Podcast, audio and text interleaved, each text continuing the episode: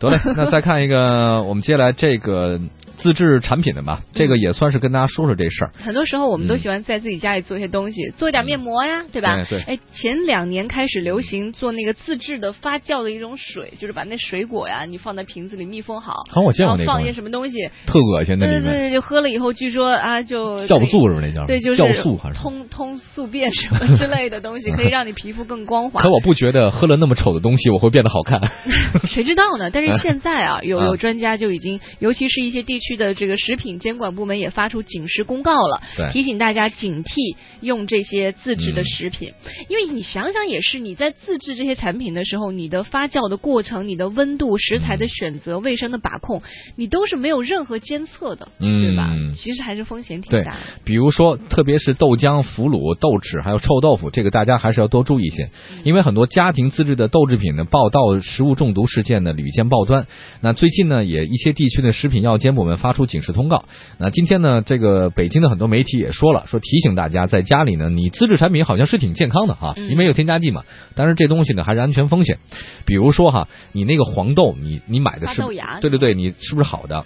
豆类食物发明会有黄曲霉素的污染，对人体呢会有严重的伤害嗯，致癌的会高呃肝损伤、消化道疾病，严重致人昏迷。而且黄曲霉素目前致癌性最强的化学物质。嗯，还有自己在家烧烤的，我见过你自己在家里烧烤，然后那个我很多朋友都是自己啊在家多了，对对对对对。但是这个东西你你我反正我我我对这事儿不是特别赞同吧。哎，自家烧烤就我觉得这个问题应该会好点儿吧？你把肉烤熟了不就得了？可是你的手法会不会烤焦了呀？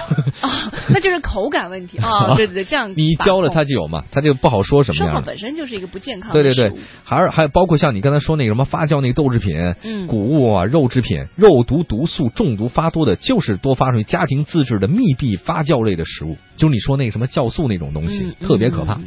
你你自己觉得好像挺开心的，但喝多了就是有问题嘛。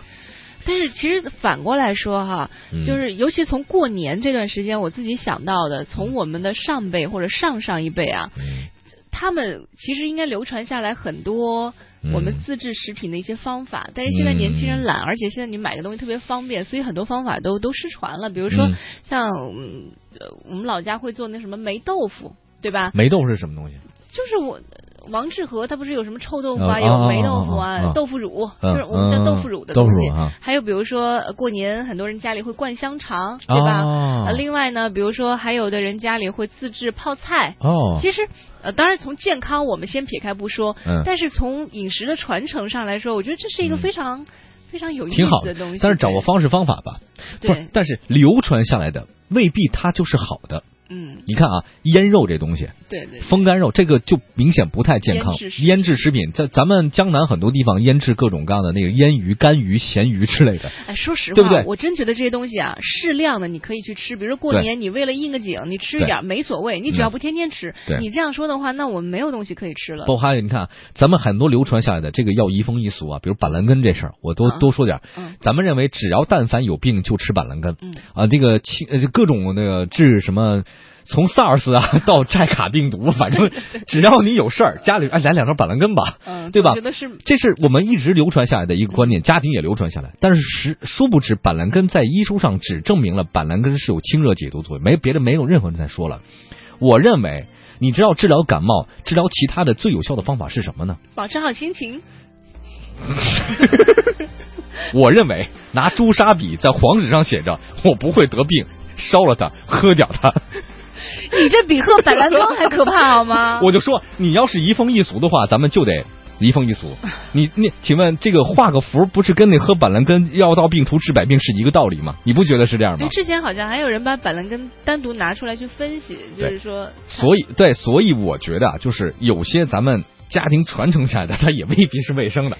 嗯，那就从卫生的角度是是有我终于说服了黄欢吗？